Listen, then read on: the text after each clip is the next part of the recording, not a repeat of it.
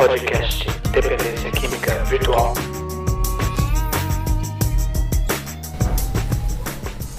Olá pessoal, tudo bem?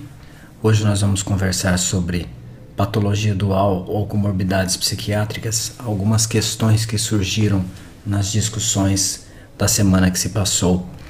Então essa esse pequeno podcast é baseado, é embasado nas questões vindas dos alunos. Serve como um complemento das faixas número 32, 33 e 34, ou seja, 32 patologia dual ou comorbidades psiquiátricas, onde eu falo sobre as bases de compreensão da patologia dual, o podcast de número 33, bipolaridade e drogas, e o 34, esquizofrenia e tabagismo.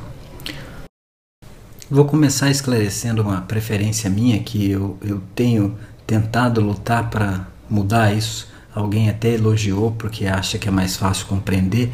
É porque há uma tendência atual na literatura médica de se chamar, uh, de se utilizar o termo patologia dual ou dual diagnosis em inglês, em detrimento de comorbidades. Porque comorbidade pode ser a concorrência de um transtorno mental com um transtorno clínico, por exemplo, hipertireoidismo, ou com transtorno de personalidade, por exemplo, paciente bipolar que tem também transtorno borderline de personalidade.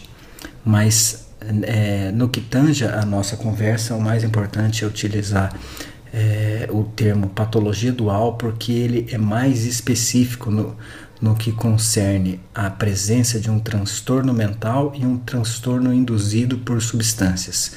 E como foi bem notado no fórum, é um transtorno induzido, desculpe, um transtorno por uso de substância. Não induzido, um transtorno por uso de substância, ou seja, uso nocivo ou dependência. Não é, não é induzido por substância, não é, por exemplo, intoxicação aguda. Tá? Então, comorbidade, por exemplo, seria é, esquizofrenia mais uso nocivo de maconha, ou é, transtorno de pânico mais dependência de cocaína e benzodiazepínicos, ou seja, um transtorno por uso de substância não, e não só um uso ocasional ou uma exposição ao uso das substâncias. Então eu estou tentando mudar isso, mas aquela história de cavalo velho não aprende a marchar está sendo um pouco difícil para utilizar esse termo patologia dual porque ele é mais específico do que comorbidades. Algo que foi bem observado é, pela Marina foi a questão do, do, encaminhamento e de onde os pacientes são atendidos. Então, ela deu o, o, o exemplo do paciente com transtorno afetivo bipolar que tem dependência química. É, que pode ser considerado por um outro serviço como um dependente químico que tem transtorno afetivo bipolar, ou seja, esse paciente vai ser atendido no ambulatório de saúde mental ou no CAPS álcool e drogas. Né? Então, é, a resposta para isso é que a compreensão atual é, nos faz pensar que há muito mais semelhanças desde a, das raízes genéticas, da epigenética, dos traumas de infância, ou seja, há muitos mais, há mais fatores comuns do que é, a intersecção é muito grande entre os transtornos mentais e a dependência química. Então, os profissionais das duas dos dois serviços deveriam ser treinados em atender e acolher esses pacientes da mesma forma. Ou seja, é, é, é o que tem sido chamado de no wrong door policy, ou seja, é uma política de que não há nenhuma porta errada. Onde o paciente bater, ele será bem atendido, será acolhido. Essa é a melhor política, porque Caso contrário, o paciente vai ao, ao CAPS AD, por exemplo, e o profissional lá acha que ele tem que ir para um ambulatório de saúde mental, e aí ele vai no ambulatório de saúde mental e acontece a mesma coisa e fica naquele ping-pong, e só quem sai prejudicado com isso é o paciente. Na verdade, os serviços também saem prejudicados porque perdem uma grande oportunidade de aprender com esses casos. Uma outra questão interessante que surgiu no, no fórum fala sobre a disforia, que é um sintoma típico da abstinência tardia de, de cocaína, e o, o paciente, ou de álcool, e o paciente com possível comorbidade com depressão unipolar. É, nesse caso, deveria se esperar quatro semanas para avaliar a instituição do uso de antidepressivos ou esse tratamento deveria ser iniciado antes? É uma boa pergunta, porque a rigor a classificação internacional pede um intervalo sem uso de substância para confirmar o diagnóstico. No entanto, eu gosto de lembrar o livro é, é, Psiquiatria Psicodinâmica do Glenn Gabbard, que ele sugere que o tratamento se inicia antes do diagnóstico preciso, ou seja, tudo o mais que é feito em benefício do paciente já é tratamento. E tratamento não é simplesmente a introdução de medicamentos. É uma pena que é, medicar tenha sido é, confundido com prescrever medicamentos é muito mais do que isso. É, é, a presença do médico, do terapeuta com o paciente, é fazer o diagnóstico, chamar a família, orientar, fazer psicoeducação. Então, se trata antes de se prescrever antidepressivo. É, mas, de fato, esse período de algumas semanas é, é um período de, uma, de um clareamento, de, de, um esclarecimento diagnóstico. Depois de algumas semanas, muitos dos quadros que pareciam depressivos acabam melhorando. Então, é, medicar precocemente na primeira semana tem uma grande chance de errar e o paciente de fato não precisar daquele medicamento e ficar utilizando por muito tempo algo que, que não vai trazer um benefício. O benefício seria simplesmente da abstinência e da, da remodelagem do estilo de vida. No entanto, alguns pacientes não conseguem entrar em abstinência. E aí, como vai fazer para se, se é, melhorar a precisão do diagnóstico? Estamos aqui ouvindo um cachorrinho aqui que está fazendo parte do podcast, me desculpem. É, nestes casos, o, o que é preciso fazer é colher uma história bem colhida. O seu tratamento vai ser tão bom quanto a qualidade da sua história. Então, se você tem uma boa história, você consegue identificar se aquele paciente tinha depressão antes de iniciar o consumo de drogas ou de álcool, se tem um histórico familiar de, de, de dependência química, se tem um histórico familiar de transtorno bipolar, por exemplo, o que aumenta a possibilidade é, em se haver um, trans, um transtorno bipolar familiar de que o paciente também tenha uma bipolaridade primária e não simplesmente sintomas decorrentes do uso de substâncias. É, observar como o paciente ficou nos períodos anteriores em que ficou abstinente. Então, às vezes, é um paciente que tem uma história de uso continuado de álcool, ele está com 50 anos, mas ele teve um período de, de três anos na, na década passada onde ele ficou muito bem e sem sintomas depressivos e sem sintomas maníacos. Então é de se pensar que talvez os sintomas sejam decorrentes do uso de substâncias. Então a, a, a coleta de uma história bem apurada vai facilitar esse diagnóstico de se é, a, o transtorno mental é primário ou é secundário ao uso de substâncias.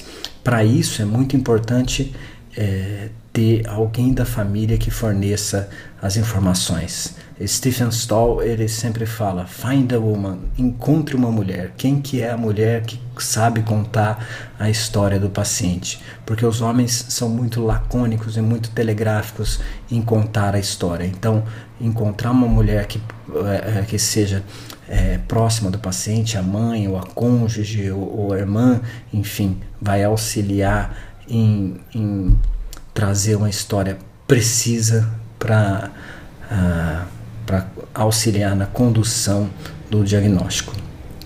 Desculpe, do, do, do tratamento, né? do diagnóstico e, em consequência do tratamento.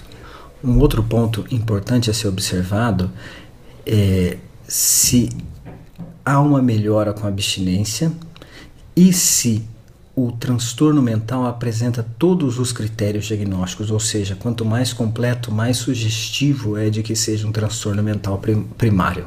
É claro que, que nenhuma dessas dicas, né, a história familiar, a história pregressa do transtorno mental, o quadro, o quadro é, de transtorno mental com todos os critérios, ou a, a dicotomia transitório persistente, elas dão um, um, um, uma precisão, uma acurácia uh, de 100%, mas vão nos guiando em termos da definição do que é primário e secundário. Uma questão bastante importante e interessante foi trazida pela Michele Campos e ela pergunta da, a respeito do tratamento das comorbidades em emergências. É, como deveria ser? Olha, essa, essa é uma boa questão. Né? Eu me lembro que quando eu estava no, no meu sexto ano, tinha um professor que, quando a gente perguntava como que fazia o tratamento daquele caso, né, é, ele falava segue a conduta. E a gente falava, bom, segue a conduta, mas qual que é a conduta? Estou aqui justamente para perguntar qual que é essa conduta. Então, assim, é claro que para você é, tratar bem o paciente, além de saber o, o, o tratamento específico para aquele diagnóstico, você precisa fazer um diagnóstico preciso. E é, fazer um bom tratamento numa emergência vai depender de quantos profissionais estão trabalhando, quanto tempo você tem para tirar uma história bem colhida. E muitas vezes a gente sabe que isso, que as condições numa emergência são muito subótimas para ser bastante sutil. Né? Então, uh, se você tem 10, 15 minutos com o paciente, você não vai conseguir colher uma história que, que possibilite fazer esse diagnóstico de comorbidades. Mas enfim, e muitas vezes o paciente que está na emergência tem uma demanda, por exemplo, manejo de agitação ou uma ideação suicida, enfim, às vezes é preciso limpar a área primeiro, ou seja, fazer o serviço de bombeiro, né? ou seja, é, estabilizar o quadro para aí sim depois ter um contato que possa contar uma história mais é, apropriada e você ter mais tempo para conhecer o paciente e conseguir fazer esse diagnóstico de comorbidade. Então, a qualidade do seu tratamento na emergência vai ser proporcional à sua capacidade de colher uma história precisa e abrangente. O que a gente sabe é que, infelizmente, não é a realidade na maioria dos serviços. Eu já tive experiência tanto em serviços onde eu, eu tinha a possibilidade de, de colher uma história. É, é, com, com bastante tempo, né? às vezes com, com meia hora, uma hora, enfim, quando o serviço estava mais calmo, às vezes a gente só continha aquele motivo que levou o paciente para emergência, agitação, enfim. Depois, num segundo momento, íamos escolher uma história mais detalhada, como também já tive experiência de, de estar em serviço sem, sem essa capacidade de colher uma história precisa. E certamente é muito mais prazeroso trabalhar no primeiro tipo de serviço. Ainda sobre essa questão do diagnóstico de comorbidades em situação de emergência, cabe ressaltar que muitas vezes é necessário esperar algum tempo da desintoxicação até se confirmar o diagnóstico da patologia dual. Olha que eu exercitando usar o termo correto. É, então, pode ser que para que se feche o diagnóstico de que o paciente tenha mesmo uma depressão, seja necessário aí algumas semanas de abstinência. Né? É, a não ser quando a gente tem uma história pregressa bastante indicativa. Né? E, e, esse é um tempo que não se tem numa emergência, né? então o paciente vai ficar ali em observação algumas horas ou alguns poucos dias. Uma solução a isso é a mesma equipe que faz o atendimento na emergência fazer a condução num ambulatório de, de crise, ou seja, um serviço vinculado àqueles pacientes que, que são atendidos na emergência. Né? Isso facilitaria o, o, profissional acompanhar os casos e, e, e aprimorar a, a acurácia diagnóstica. E mais um insight que me veio a partir dessa pergunta tem a ver com aquele ah, aquele texto já discutido aqui no podcast, o consenso sobre a síndrome de abstinência alcoólica, mas que nos traz alguns, alguns, algumas reflexões sobre o manejo nessa situação de emergência de pacientes com transtorno mental grave ou com, com, com dependência de substâncias. E, e, o insight é o seguinte, que a, a, o momento do atendimento da crise de abstinência, ele cumpre algumas funções. Uma delas é o próprio manejo da crise em si.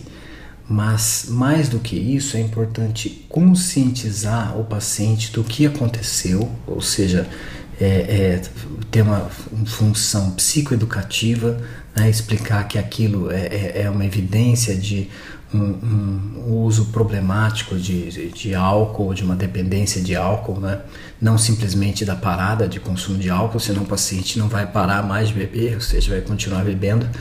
É, então, essa orientação, uma orientação também à família, ou seja, envolvimento familiar e o engajamento no tratamento.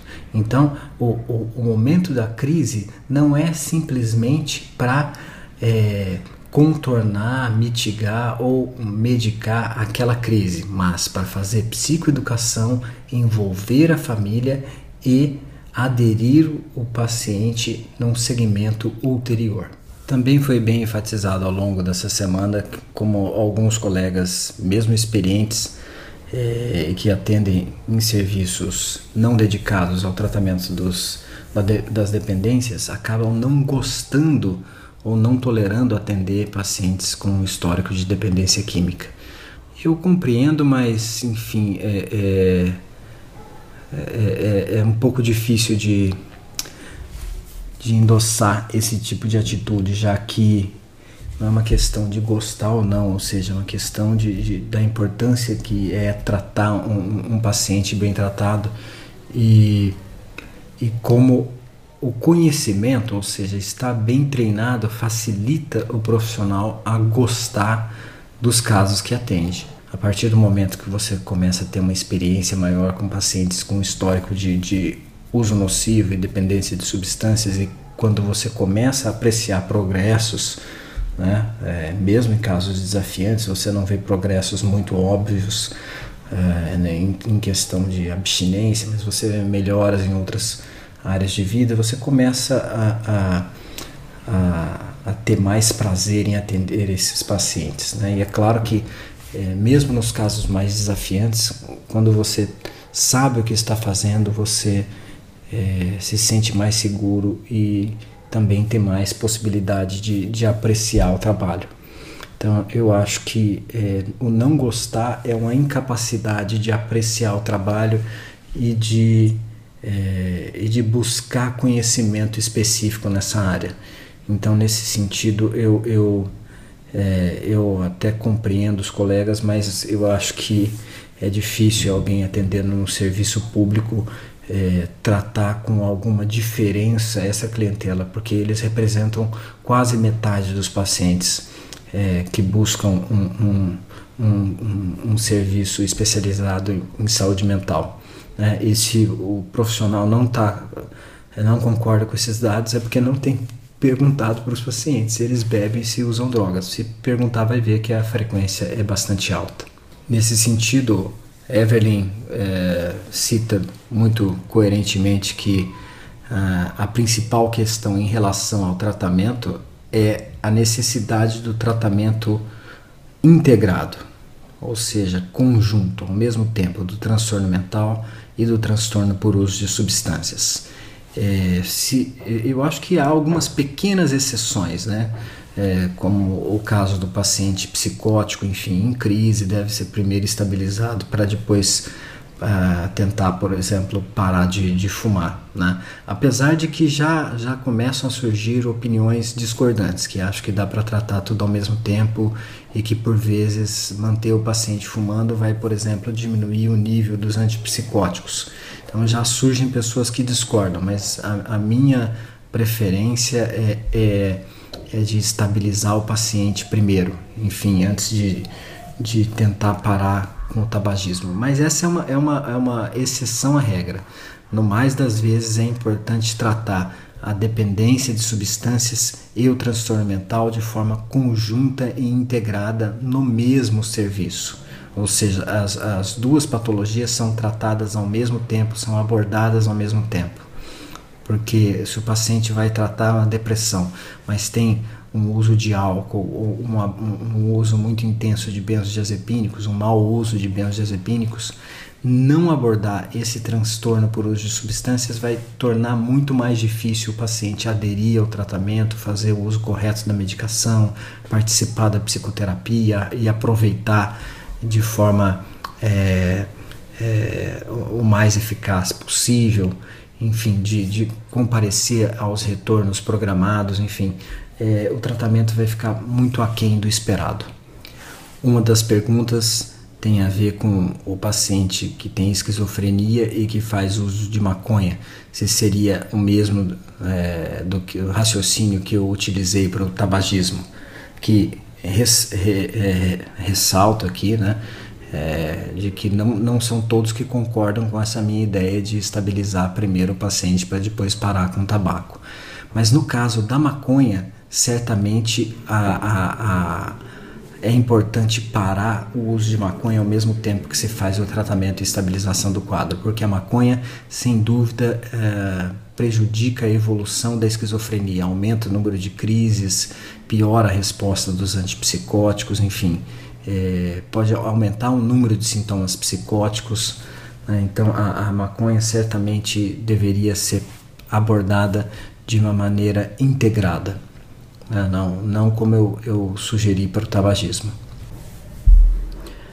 E é isso. And that's all, folks. Obrigado pela preciosa atenção, pelo tempo de vocês.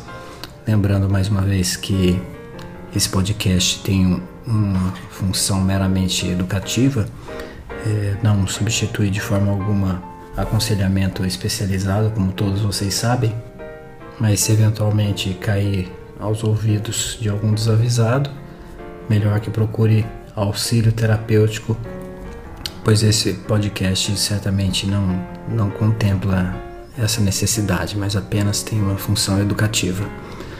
É isso, um abraço e boas aulas para vocês. Tchau, tchau.